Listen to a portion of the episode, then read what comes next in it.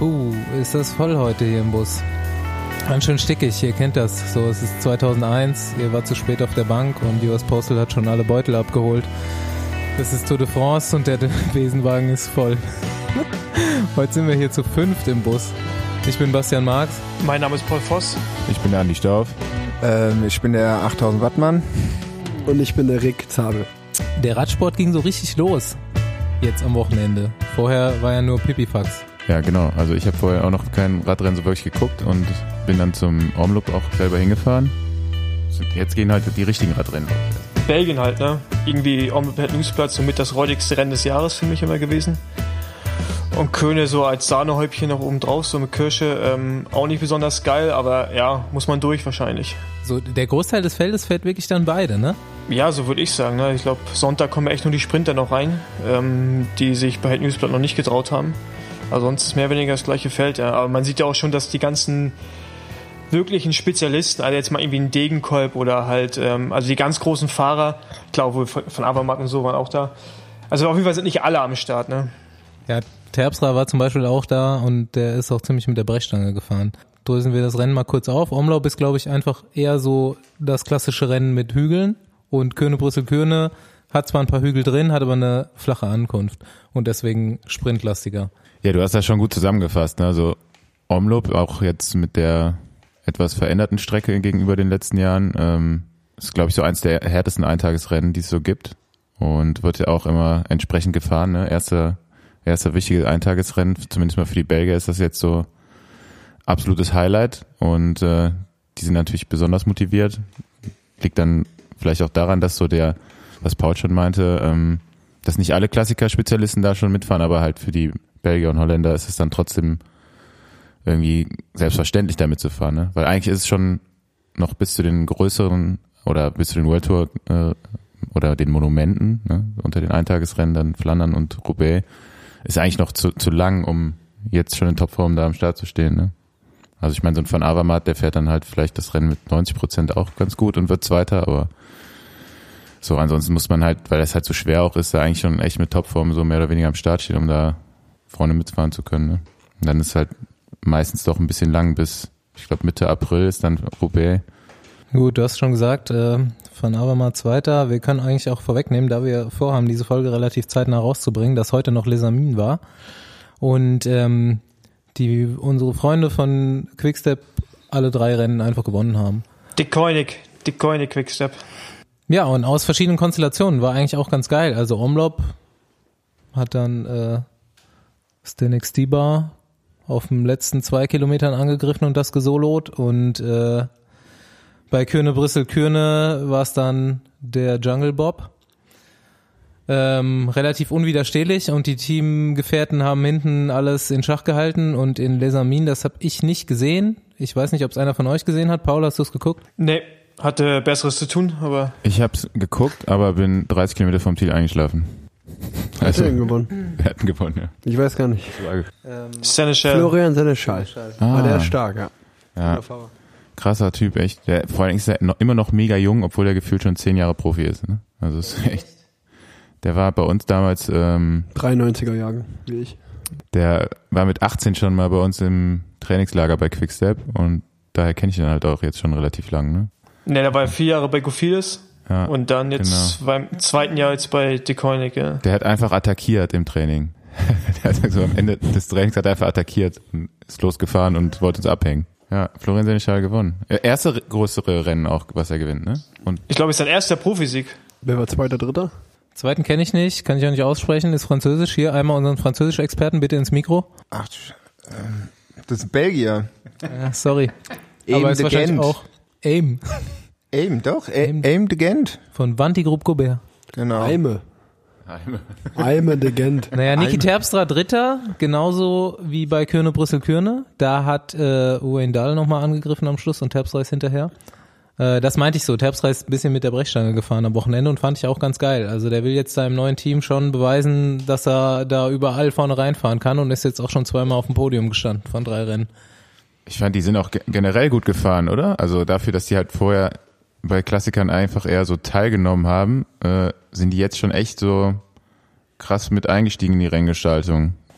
Also es ist schon echt krass, wie, wie ein Fahrer wie Niki Terpstra da jetzt ins Team kommt und dann das schon schafft nach den ersten paar Wochen, Monaten der Saison, dass die halt so äh, anders im Rennen fahren. Das echt, hätte ich jetzt nicht so erwartet. Ja, ähm, voll, voll der Besenwagen auf jeden Fall heute. Rick, was machst du eigentlich zum Beispiel hier und warum, warum hast du nichts Besseres zu tun hier, Karnevalsdienstag, wenn du schon Zwangsurlaub hast? Nö, also eigentlich nicht. Ähm, ich hatte mal wieder Lust dabei zu sein. Danke dafür.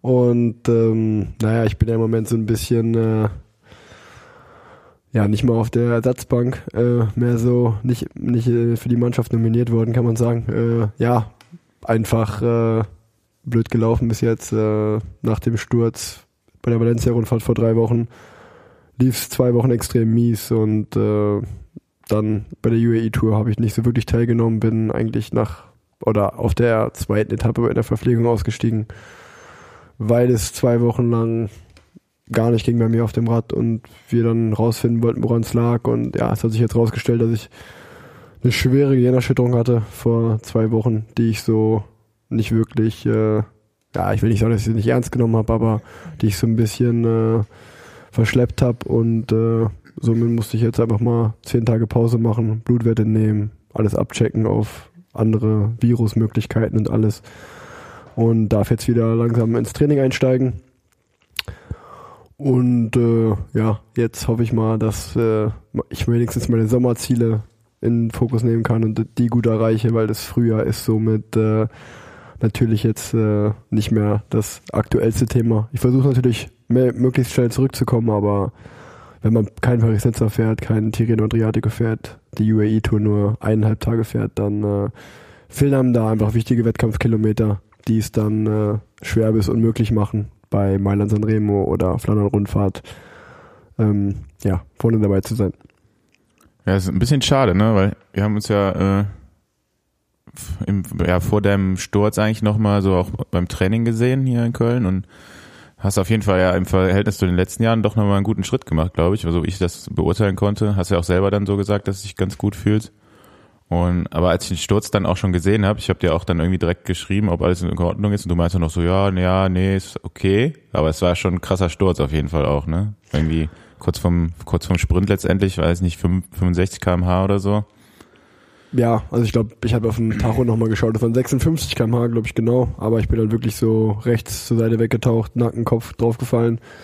Helm war auch kaputt. Äh, naja, aber ich sag mal, ich muss mich halt nicht übergeben, was so, wie ich dann im Nachhinein oder die Doktoren mir gesagt haben, so mit der, das Symptom Nummer eins ist, äh, Kopfschmerzen hatte ich, ein bisschen schwindelig war mir auch, aber so typisch Radsportler halt, ne? Ah, nichts gebrochen, geht schon, in zwei, drei Tagen ist okay und so habe ich mich dann immer weitergeschleppt, drei Tage ruhig gemacht, mich ein bisschen besser gefühlt, zwei Tage wieder richtig trainiert, äh, wieder mies gefühlt und dann, äh, ja, äh, war jetzt mir auch eine Lehre, aber mit, äh, die wurde auch erst sehr spät diagnostiziert, äh, weil man vorher nicht so wirklich davon ausgegangen ist, dass ich wirklich eine Gehirnerschütterung habe und äh, ist jetzt alles einfach suboptimal gelaufen, aber wieder eine Erfahrung mehr und äh, ja, mit, Kopf, mit Kopfverletzung sollte man nicht spaßen. Deswegen äh, nehme ich mir die Zeit, die ich brauche und äh, das ist auch gut so, weil Gesundheit ist wichtiger. Ja, ist auch gut, dass du das nochmal so sagst, ne? Oder auch so siehst und das vor allem das Team dir jetzt auch so den Freiraum gibt, ne? Also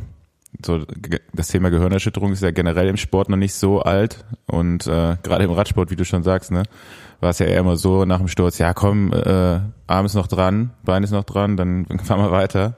Auch da gibt's ja dann, was auch oft ja auch so dann abgefeiert wird, ne, wenn die noch mit verbundenem Kopf und Blut verschmiert immer weiterfahren. ist, glaube ich, auch nicht immer so gesund, was das angeht. Und ja, gerade definitiv. wie du sagst, eine Kopfverletzung. Es gibt halt immer eine, ja, es ist ein schwerer Grad zwischen Kämpfer sein und äh, wissen, wo Schluss ist.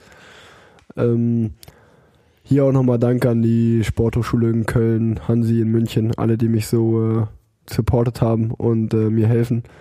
Aber ja, definitiv äh, gibt's da viele Spezialisten, mit denen ich geredet habe und da ist jetzt der Radsport nicht gerade der Vorreiter ähm, bei äh, Verletzungen äh, richtig äh, oder gut mit umgehen danach. So, wie gesagt, wir sind Kämpfer und in anderen Sportarten gibt's da richtig direkt äh, nach solchen Zusammenprallen oder Stürzen einen Concussion-Test und im Radsport ist es so ein bisschen so, wie heißt du? Rick? Ah, alles gut, du hast keine Gehirnerschütterung.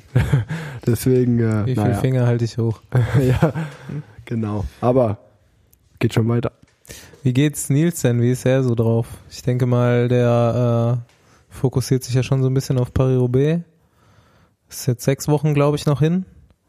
Und das war jetzt ja auch wahrscheinlich sein erstes, was heißt Test? Testwochenende ist falsch, aber jetzt das erste belgische Wochenende gehört dann ja schon da zur Vorbereitung dazu. Ja, also ich habe Nils ja tagtäglich gesehen im Training, äh, super stark, ähm, sehr gut durch den Winter gekommen, ohne Verletzung, ohne Krankheit. Äh, ich bin davon überzeugt, dass der ein super Frühjahr haben wird. Also er hat jetzt äh, schon ein starkes Zeitfahren gefahren bei der Algarve-Rundfahrt. Ich fand auch seinen äh, 19. Platz jetzt bei Omlop schon stark. Und wie er selber gesagt hat, er ist jetzt gerade erst bei 80, 90 Prozent. Also ich denke, dass der den Formaufbau richtig gewählt hat, dass er mit den richtigen Klassikern bei 100 Prozent sein wird. Und äh, ja, ich denke, Nils äh, wird weiter seinen Weg gehen und äh, ist ein einfach äh, Top-Fahrer. Und wenn da nichts schief läuft äh, und er gesund bleibt, denke ich sogar, dass er bei der Flandern-Rundfahrt und bei Roubaix noch mal seine Ergebnisse vom letzten Jahr toppen kann. Und das würde mich auch für ihn persönlich sehr freuen. Und nicht mehr auf dem Radweg fahren, so wie in Kürne, weil ja, das hat er halt jedes Mal disqualifiziert, ne? Ist dann auch scheiße.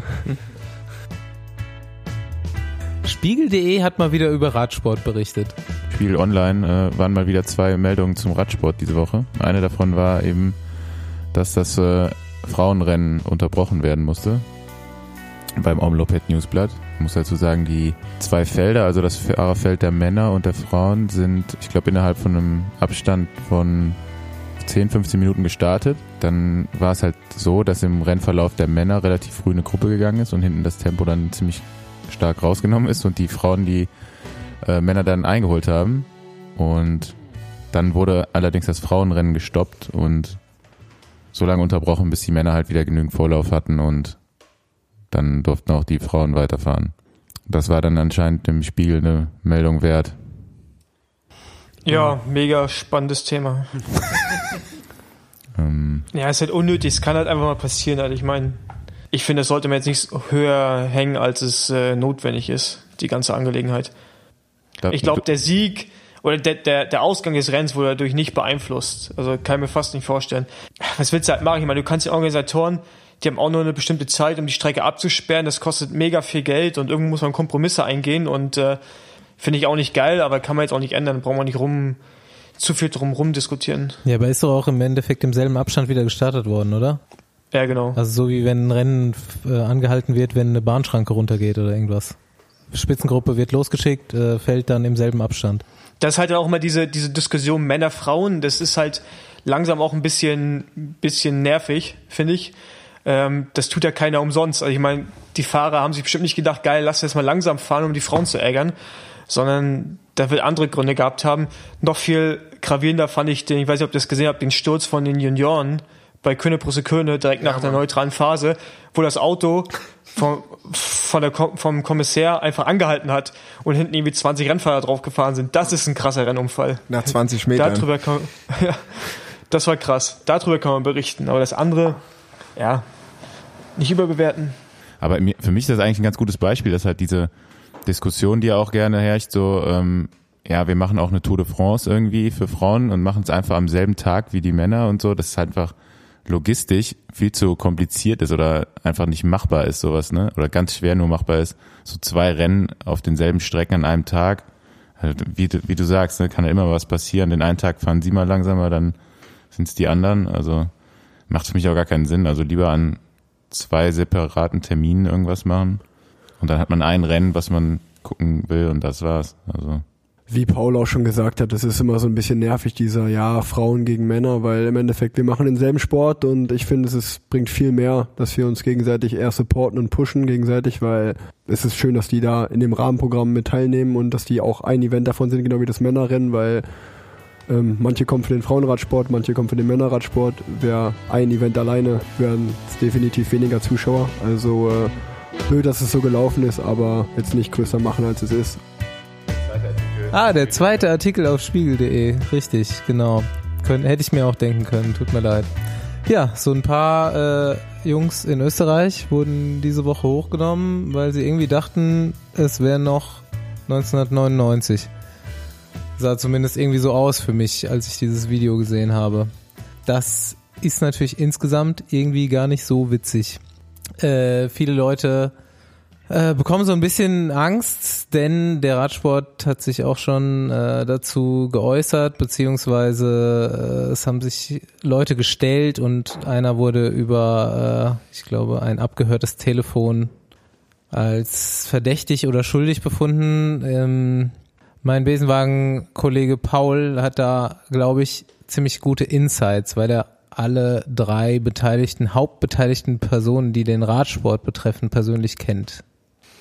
Nein, was heißt, ich habe auch nicht mehr Informationen als das, was man im Netz halt sieht, aber es ist auf jeden Fall so, dass da Marc Schmidt halt zwei Jahre beim Team Milram unser Arzt war, unser Teamarzt. Und er kam damals vom Team Gerolsteiner und in der damaligen Zeit war mir halt auch gar nicht bewusst, dass er in Bernhard Kohl schon ähm, quasi genannt hatte als einer seiner Helfer und ähm, dann unser damaliger Teamchef Gary van Gerven ihn gebeten hat, äh, etwas zu unterschreiben, wo drin wo drinnen steht, ja, ich habe nichts damit zu tun, wie auch immer. Das war mir nicht bewusst. Das war 2009, da war ich Neoprofi, ähm, naiv, so wie ich es wahrscheinlich jetzt auch immer noch bin. Und ähm, genau, auf jeden Fall äh, war mir das damals nicht bewusst. Und er hat in der, in der Zeit so ein, zwei Kommentare gelassen, die jetzt so im Nachgang mit dem, was man jetzt erfahren hat, irgendwie dann Sinn machen. Ich kann jetzt nicht genau im, Wortlaut wiedergeben, aber ähm, es ging halt schon in die Richtung, man muss machen, was man zu tun hat, so ungefähr. Und ähm, ich habe halt nur den ersten Artikel ein paar Tagen gelesen, Mark S. dachte ich, okay, kenne ich. Erfurt und dann so kam diese ganze Sache raus und dann mit Danville ähm, dachte ich noch, okay, gut, das war jetzt, ist hart, aber jetzt, um ehrlich zu sein, auch nicht so eine ganz große Überraschung irgendwie. Dann äh, mit dem, mit dem Georg Breitler, das hat mich schon irgendwie, wir sind jetzt keine, keine Buddies oder so, aber der ist halt super sympathisch. Ne? Ich meine, das ist halt irgendwie so ein Kumpeltyp und ich hätte es mir einfach nicht vorstellen können, dass der sich dazu hin verleiten lässt, weil der irgendwie auch, der ist in einem Team, was, wo er sicherlich einen sehr guten Vertrag hat. Also jetzt, ähm, der wird schon gut entlohnt werden. Der ist einer der wichtigsten Helfer vom äh, Thibaut Pinot im letzten Jahr gewesen und ähm, wenn der da nichts hätte falsch gemacht in der Zeit, äh, was er natürlich jetzt getan hat, hat er einen sicheren Arbeitsplatz ne, bis zum Ende seiner Karriere, der auch gut entlohnt wird. Und daher fällt es mir halt echt schwer, das irgendwie nachzuvollziehen, aus welchen Gründen man das macht. Und mit der Begründung, die man, die er dann abgegeben hat, äh, finde ich dann halt auch, das kann ich einfach irgendwo einfach echt nicht nachvollziehen. Ähm, und deswegen habe ich auch, wie Staufi vorhin dachte, Staufi hat mir schon im Vorfeld gefragt, ob ich irgendwie Taschentücher brauche. Ähm, aber für mich ist diese ganze Sache halt, keine Ahnung, ich finde das halt nicht ganz so cool, weil ich dachte eigentlich, dass wir so zumindest die Generation, in der ich bin, alle ein bisschen schlauer geworden sind, aus der Vergangenheit gelernt haben und vor allem wir sind letztendlich die Generation gewesen, die am meisten Schaden genommen hat ne, von diesen von der Doping-Vergangenheit unserer vorigen Generation und ich dachte, man hätte daraus gelernt, aber anscheinend ähm, ist das nicht der Fall und das trifft mich irgendwo schon. Man kann mich jetzt irgendwie weinerlich nennen, aber ähm, ich finde das Ganze halt irgendwo ja, ich kann es einfach nicht nachvollziehen. Das macht mich, wie gesagt, auch mehr traurig als wütend eigentlich, weil so bescheuert. Also das ist, ja, keine Ahnung. Aber wie alt, ist, wie alt ist denn der Breitler? 25 der ist sogar noch jünger. Der ist noch jünger als wir. Also ich glaube, ja, der ist Ende. Vielleicht hat er es eben gar nicht so mitbekommen, weißt du? Dem geht's, geht's, ging's vielleicht zu gut jetzt, wie du sagst. Einen guten Vertrag bei FDG. Ich rede jetzt mal aus. Ich meine, wir beide waren in einer Situation, wo wir keine Verträge bekommen haben oder um Verträge fahren mussten. Und ich war zweimal in so einer schwierigen Situation und ich habe nicht einmal drüber nachgedacht, nicht einmal mir irgendwas reinzupfeffern, was verboten ist. Ich habe dann lieber noch mal härter trainiert oder weniger gegessen, um irgendwie Leistung hervorzurufen, ja. Und dann und dann ist jemand, der wahrscheinlich weit über 100.000 Euro im Jahr verdient, ja, ein, ein super Domestik ist, für einen der Favoriten für die Grand Tours.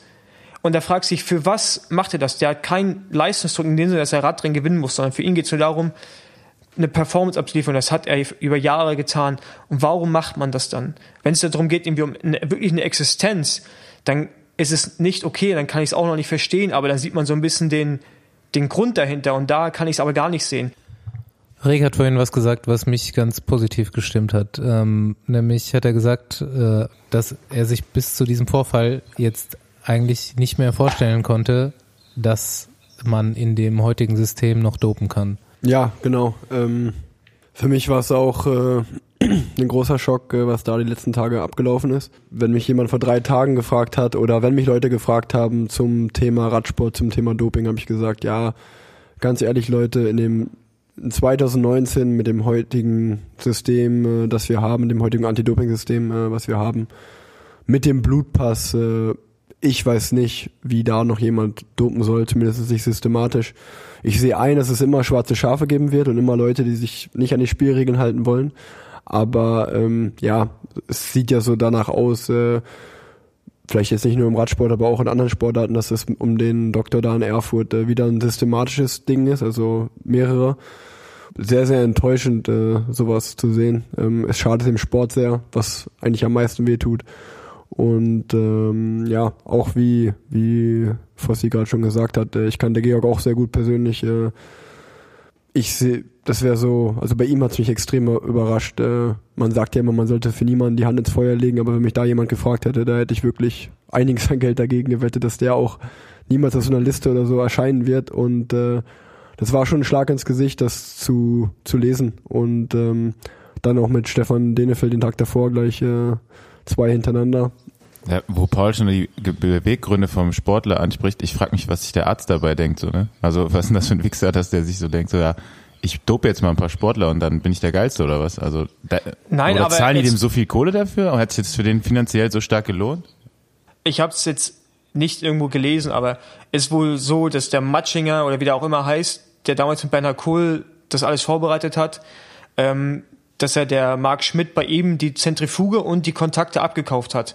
Und ähm, das ist eigentlich das Krasse daran. Das heißt, dass es war bekannt anscheinend auch den Dopingagenturen. Also der Matschinger hat das, ich weiß nicht, wem er es erzählt hat, aber auf jeden Fall irgendeiner verantwortlichen Stelle hat er mitgeteilt, dass die, ihm die, dass die Zentrifuge von ihm abgekauft wurde. Und es hatte keinen interessiert. Da hat die Zentrifuge verkauft für wie viel tausend Euro und die Kontakte. Und anscheinend irgendeine Stelle wusste davon, aber es hat einfach keinen gekümmert. Und selbst jetzt tun ja alle so, als wenn es einen nicht, wenn's, als wenn einen irgendwie nicht betrifft. Und das ist halt das, was ich auch nicht verstehe. Dann stellt sich halt so ein DOSB-Fuzzi, der oberste Boss da, der eh eigentlich nicht mal alle Latten am Zaun hat, hin und sagt, ähm, ja, keine Ahnung, man sieht ja, wie das Kontrollsystem funktioniert, pipapo. Es funktioniert eben nicht, wenn immer noch Leute dopen können, wenn ein Sportarzt eine Akkreditierung erhält, um äh, Nachwuchssportler zu untersuchen, ja, ähm, und gleichzeitig aber irgendwie so ein Doping-Netzwerk aufbaut, das kann nicht funktionieren. Das, das, das, das darf einfach nicht wahr sein. Ich meine, wir leben nicht in irgendeinem Entwicklungsland, sondern wir leben in eines der reichsten Länder der Welt. Da muss man in der Lage sein, solche Dinge aufzuspüren. Und das, das geht einfach nicht in meinen Kopf rein. Das ist so diese ganzen Zusammenhänge und dann, ich meine, wir der Radsport sind eigentlich noch ein Sport, wo man Geld verdient. Ne? Also ich meine, bei uns, wenn du gut bist, verdienst du mindestens 50.000 Euro als Profi.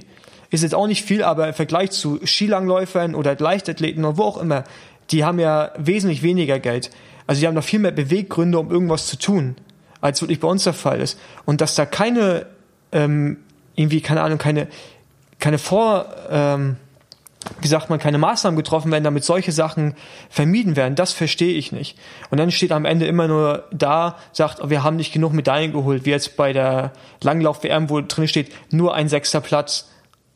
Weißt du, aber dann, wenn jemand erwischt wird oder jemand was macht, sich aufregen und so tun, als wenn man damit nichts zu tun hat. Aber das System ist auch das Problem an der ganzen Sache. Mich beruhigt ja einfach so, ich als völlig Außenstehender, der nie Profi war oder mit Profis im Renngeschehen zu tun hatte, aber keine Ahnung, jetzt mit euch beiden zum Beispiel unterwegs ist, hier äh, mit Dominik oder so, einfach das Dafürhalten hat, ähm, dass man nicht dopen muss, um Profi zu sein, weil ich einfach Leute kenne, wie Rick schon gesagt hat, sollte man nicht die Hand für ins Feuer legen, aber für die ich die Hand ins Feuer legen würde, ähm, dass sie ihre komplette Karriere ohne Doping bestritten haben oder jetzt so jemand wie, wie Gerald, wo, ich mir auch irgendwo, wo ich dich eben noch gefragt habe, Andi, ähm, sicher bin, dass er ein großes Rennen wie Sanremo gewonnen hat, ohne was zu nehmen. Und dass jetzt Rick hier zum Beispiel sitzt und sowas sagt, finde ich einfach gut, weil es mich bestätigt, weil es den normalen, es gibt diesen Radsport-Fan, der Radsport gut findet, äh, und jetzt sowas hört und dann trotzdem sagst du, ja, die sind ja eh alle gedopt, das wissen wir ja sowieso. Und das einfach nicht, nicht stimmt. Und äh, das finde ich gut zu hören, dass äh, ihr auch trotzdem immer noch dagegen redet. Und dass es doch irgendwie Einzelfälle sind zwischendrin. Was halt das Problem an der ganzen Diskussion jetzt ist oder an, an diesem Skandal wieder, das sehe ich ja auch in den Kommentaren, die ich bekomme. Die einen, die, der Großteil stimmt natürlich zu, aber dann gibt's halt einfach sehr, sehr viele Skeptiker, die sich nicht vorstellen können, dass man wirklich eine Tour durchfahren kann. Einfach nur durchfahren. Wir reden das ja gar nicht mehr ums Gewinnen. Einfach nur durchfahren, ohne was zu machen. Und diese Leute überzeugst du nicht. Und das geht leider wieder in den Großteil der Köpfe in Deutschland rein oder allgemein in der Bevölkerung, dass man diesen Sport nicht machen kann, ohne irgendwas zu nehmen. Und dann kann man noch so viel erzählen, weil, weißt du, äh, der, der Typ, den sie mit dem Blutbeutel im Arm gefunden haben, oder äh, angetroffen haben, der hat ja auch gesagt, sowas würde ich nie machen. Noch irgendwie zwei Tage vorher oder eine Woche vorher, keine Ahnung. Und dann holen sie den da raus äh, mit einem Beutel im Arm, weißt du, und dann, da geht halt komplett die Glaubwürdigkeit flöten und da kannst du auch als sauberer Sportler fast schon erzählen, was du willst. Du ziehst immer den Kürzeren und das ist das Schlimme an der Sache, dass eigentlich wir die Gelackmeierten sind, die nichts machen oder die dass diese Leute sich dann auch meistens noch hinstellen und sagen so, ohne kann ich nicht mitfahren und ohne geht das ja eh nicht. Diese Aussage verstehe ich nicht. Normalerweise ist man zu diesem Punkt hingekommen, wenn man World Tour Profi ist oder Pro Continental auf diesem Level, wo man World Tour ranfährt, wenn man da ist, ist man ein sehr talentierter Mensch. Ja, und dann sind es paar Prozente, die einen zum Helfer machen oder zu jemandem, der eine Tour gewinnt. Wir alle, die jetzt in dem Raum sitzen, oder ich hier, wir können keine Tour gewinnen. Aber das muss man auch nicht. Warum muss man immer das Größtmögliche erreichen? Warum kann man einfach mit dem zufrieden sein, was man erreichen kann? Allein schon eine der Glücklichen zu sein, die diese Rennen fahren dürfen und das Talent dazu zu haben und auch so hart trainiert zu haben, um dahin zu kommen, ist schon was, was, was der Großteil der Menschen aber nie erreichen wird. Da gibt's nicht mehr viel zu sagen. Also definitiv, äh, das war auch so, wo ich bei Georg gedacht habe, wie du gesagt hast, der ist Giro gefahren, der ist Tour gefahren, der ist Vuelta gefahren, der ist die großen Klassiker gefahren. Ähm, sicherlich äh, wird er vielleicht niemals die Tour de France gewinnen oder hätte er nie gewonnen, aber es ist ja nicht schlimm. Also er hat äh, was geschafft, was viele, viele Menschen da draußen nicht schaffen und da sich viele erträumen würden, überhaupt Profi zu sein. Und äh, das eigentlich so mit Füßen zu treten und äh, dem Sport so zu schaden, ist einfach, äh, ja, einfach super scheiße, um es auf Deutsch zu sagen mal. Ähm, und ich zum Beispiel, also ich habe es ja bei meinem Papa live miterlebt, äh, wie hoch die Fallhöhe ist, äh, wie man öffentlich an den Pranger gestellt wird. Und ich verspüre diesen Druck ja auch so. Ich bin auch jedes zweite Jahr in einem Vertragsjahr und alles, aber wie, wie du gerade schon gesagt hast, äh, alleine auf das, was ich so bis jetzt erreicht habe, äh, bin ich stolz. Äh, ich bin auch in Paris-Roubaix gefahren, ich bin in Tour de France zweimal am Start gestanden, äh, einmal zu Ende gefahren und äh, andere große Rennen. Und ähm, wenn diese Reise dann halt nur mal nach sechs, sieben, acht, zehn, wann auch immer zu Ende ist man hat halt nur ein oder zwei oder drei Rennen gewonnen, dann, dann ist es halt so, dann kann man halt trotzdem stolz sein. Äh, man muss nicht immer nach mehr streben und äh, es gibt ja auch immer noch ein Leben nach dem Radsport, ähm, das sollte man auch nicht vergessen und man, man macht sich ja mit so einer Aktion einfach auch das Leben danach noch mit kaputt. Also äh, und einfach, äh, man darf nicht vergessen, die ganzen Menschen, die man auch mit sowas enttäuscht und äh, ja, sehr, sehr, sehr, sehr schade, was da wieder gerade passiert und ich hoffe, dass es das war für den Moment. Ähm, wenn doch, dann äh, sollte das alles aufgeklärt werden. Und es ist auch wichtig, dass die Justiz jetzt mal durchgreift. Wir haben ein Anti-Doping-Gesetz äh, und das muss halt auch mal greifen. Es muss halt auch mal jemand ins Gefängnis gehen mit so einer Tat, wenn man ein Gesetz hat, einfach um äh, ja zu zeigen, das ist halt einfach eine Straftat und äh, das, das geht so nicht. Bei, bei Denefil war es ja irgendwie, habe ich das gelesen, dass der jetzt bis zu drei Jahre theoretisch ins Gefängnis gehen kann. Das muss man sich mal reinziehen, ne? Also für was? Nicht nur, dass man sagt, so ja, die akzeptieren einfach nicht ihre ihre Leistungsfähigkeit oder das Ende ihrer Leistungsfähigkeit und sind damit zufrieden, dass sie halt okay fahren oder halt irgendwie, weiß ich nicht, ein Helfer sind oder sonst was. Ja, und dann, die riskieren da jetzt noch quasi ihre Freiheit mit für, weiß ich nicht, um halt ein bisschen besser zu sein. Ne? Also es ist ja noch nicht mal so, dass sie jetzt, die sich voll einen aufgelegt haben und jetzt alle Radrennen gewonnen haben, die, wo sie am Start stehen, wo ich ja noch sagen würde, okay, das dann macht es ja aus ihrer verdrehten Sichtweise noch Sinn, das zu machen, aber für, ne, also wenn du jetzt hingehst und ziehst dich voll auf und äh, gewinnst dann drei, vier Tour-Etappen oder was weiß ich was, dann, wenn so ein Breitler, ne, dann würde ich ja sagen, okay, dann hat es sich in dem Sinne für den gelohnt, aber so keine Ahnung, die fahren eh so ein bisschen in der An Anonymität so durch die Gegend und ich bin ja echt mal gespannt. Also ich bin da auch äh, auf Ricks Seite, obwohl ich ihn ja jetzt persönlich kenne und der auch so seine Familien, Famili familiären Verhältnisse, der hat halt einen kleinen Sohn zu Hause sitzen, ne? Aber eigentlich ist es ja echt so, dass da jetzt auch mal diese Gesetze greifen müssten und dann halt einfach mal einer in den Knast geht, ne? Ich frage mich auch, ich gucke dann dieses Video von diesem Langläufer, den sie da erwischt haben, der sitzt da auf der Couch und lässt sich hier den Beutel reinlaufen. Denke ich, ja, Junge, wer denkst du, wer du bist? Denkst du, bist Lance Armstrong? Ähm, er hat sich äh, äh, ne, viel, viel Erfolg auf deinem weiteren Lebensweg so, ne? Sitzt da, jeder, jeder sieht ihn und ich glaube, der Typ ist noch Polizist. Äh, was, was soll aus dem werden jetzt noch? Da, das ist so ein Schwachsinn, wirklich. Also, das muss sich doch jeder vor Augen führen, der sich da hinsetzt und sich so eine, so eine Leitung legen lässt da. Also was ich mir dabei denke, so, ob jetzt irgendwie Biathlon für die nächsten zehn Jahre aus der ARD ausgeschlossen wird, ja. Also. Raus aus diesem Trauertal.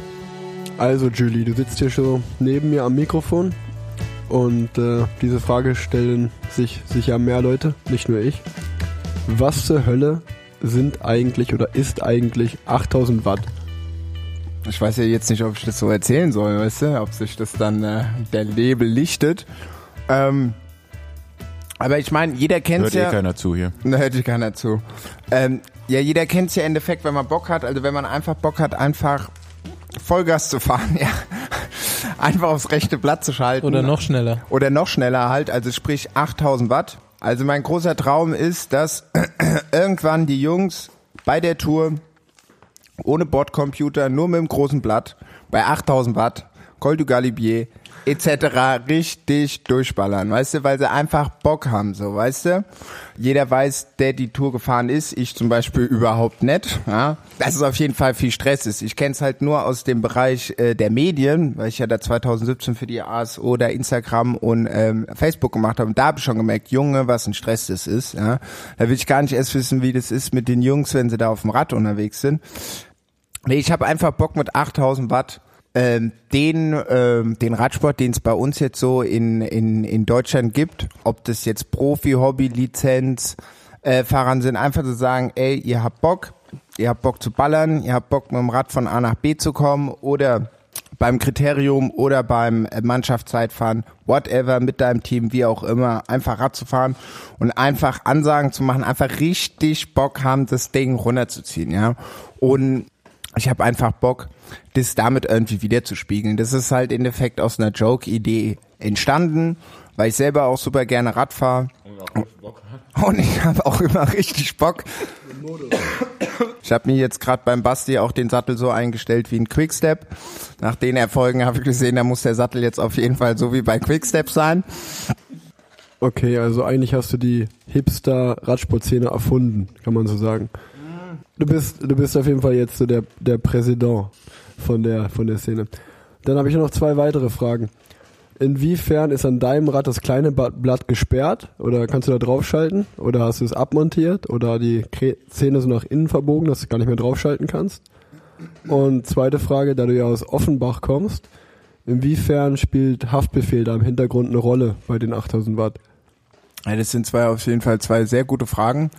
Also zu Frage eins mit dem kleinen und mit dem großen Blatt. Also ich kann sowohl vom kleinen als auch aufs große und vom großen als auch aufs kleine Blatt schalten.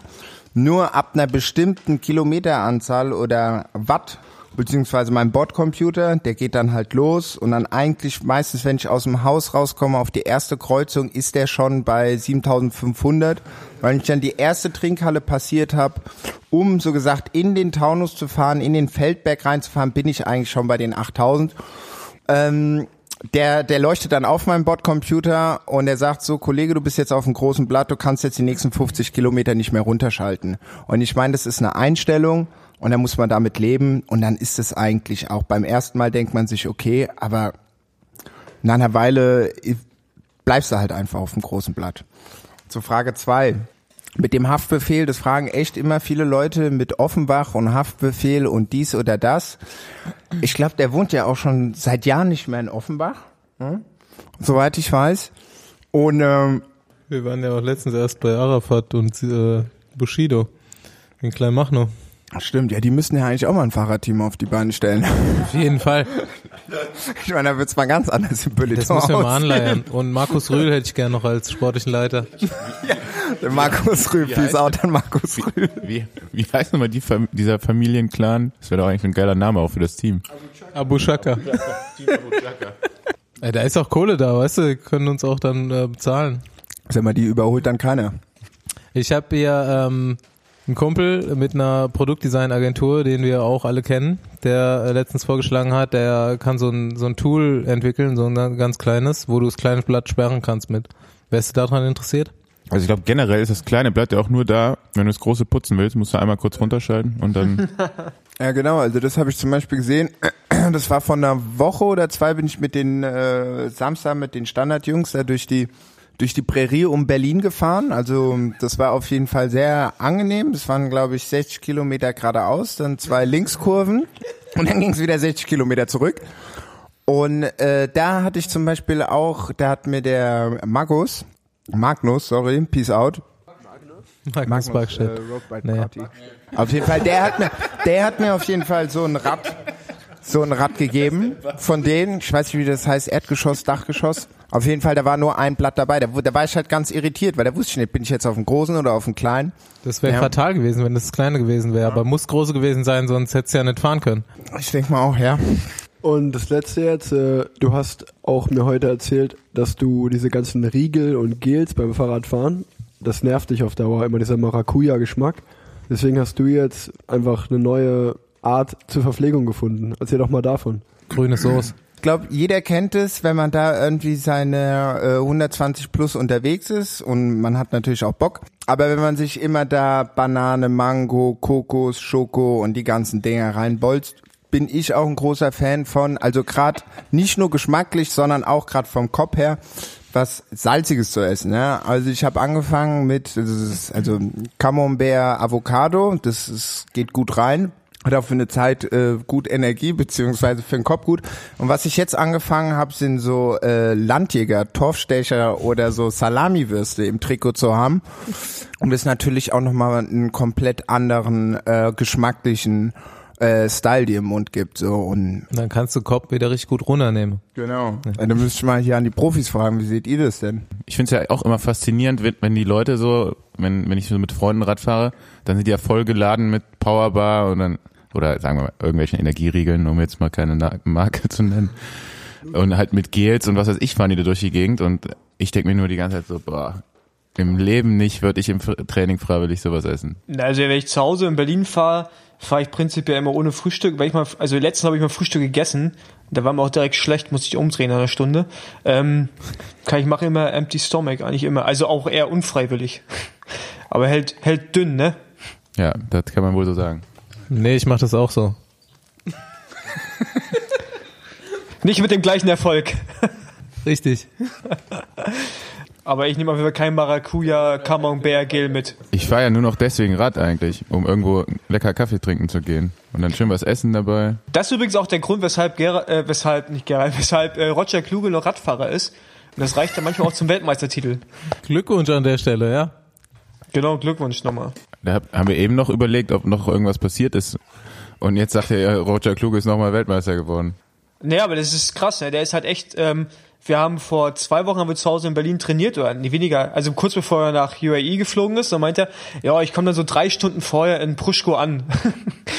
vor, der, vor dem WM-Rennen, da meinst du, ja gut, was, wenn das nicht, wenn Flug verpasst? Ja, also, also ich glaube, Plan B gab's nicht und ist schon krass, ne? Der ist halt morgens losgeflogen und dann abends Weltmeister geworden in Polen.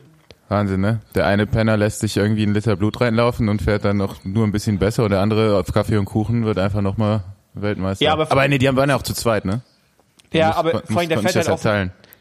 der sitzt halt auf dem Rad so, als wenn er von irgendwie so ein Körbchen noch dran hätte, ne, zum Einkaufen. Der ist so aufrecht, das ist so krass. Ja, du musst ja auch bequem zum Kaffee fahren. Ja, aber keine Ahnung, wir sind jetzt auch alle im äh, Ruhestand oder haben einfach nur Bock und fahren mit 8000 Watt. Rick, wie hältst du das so mit als Profi jetzt hier noch aktiver mit Ernährung im Training? Na, ich bin da, glaube ich, relativ einfach gehalten. Also ich versuche immer gut zu frühstücken. Also ich kann nicht ohne Frühstück fahren. Das geht nicht. Gewöhnt man Ähm, sich dran, Rick, gewöhnt man sich dran. Ja, ich hab, ich bin noch ein bisschen, ein bisschen schnellkräftig bin ich auch und das ist Gift für mich, wenn ich das nicht, wenn ich das mache. Ähm, naja, also ich frühstücke eigentlich immer gut, äh, Müsli, zwei, drei Brötchen, und dann geht's los oder ein bisschen Brot. Und dann äh, zwei, drei Stunden, die ersten zwei, drei Stunden esse ich eigentlich nie was, trinke nur ein bisschen und dann äh, halte ich eigentlich immer gern beim Bäcker an. Eine Cola, ein Snickers oder mal irgendwie, ja wirklich. Oder, also wenn ich halt lang fahre, fünf, sechs Stunden. Und dann äh, ein Stück Kuchen, Kaffee oder mal irgendwo ein Brötchen reinzimmern nochmal und dann äh, komme ich, komme ich immer ganz gut. Also wir haben jetzt auch von, von unserem Riegelhersteller, die haben zwei, drei ganz gute Riegel, dann nehme ich manchmal noch ein oder zwei mit, so als äh, Fallschirm, falls äh, dann doch mal dünn wird, aber sonst äh, 5 Euro in der Trikottasche und dann irgendwo anhalten. Ja, mit dem Geld in der Trikottasche. Ich habe letztes Wochenende wieder mal 10 Euro verloren. Ich weiß nicht, wie viel Geld ich in diesen scheiß Trikottaschen verliere. Immer diese 15 Euro Scheine, die am wechseln. Dann stellst du da erstmal im Kaffee komplett den ganzen Laden und sagt sie 9 Euro und du denkst dir, jo, einen Augenblick. Sorry, geht keiner. Man, es gibt ja diese Legenden, es gibt ja diese Legenden, dass in Kolumbien so überall noch so Geld von Pablo Escobar und den ganzen Narcos da vergraben ist und genauso ist es in Offenbach, wenn du da in, um, um Offenbach herum, wenn du da so über die Straße läufst, dann liegen auch öfter, öfter mal so ein paar Geldbündel von 8000 Watt im Straßengraben. Alors voilà, c'était euh, l'émission numéro 20 21 avec Besenwagen, euh, Besenwagen Podcast, ici euh, live de Cologne. Euh, ici, euh, bah, on dit euh, allez hop ou allez Hamburg. C'était avec Euh, je m'appelle Rick et j'ai un très très grand tour de fil dans mon pantalon. Ja, äh, schönen Dank, dass ihr da wart, auf jeden Fall. Ähm, Danke auch von mir. Bordeaux, Champs-Élysées, Torre Eiffel, Baguette, Croissant. Merci aus Mallorca.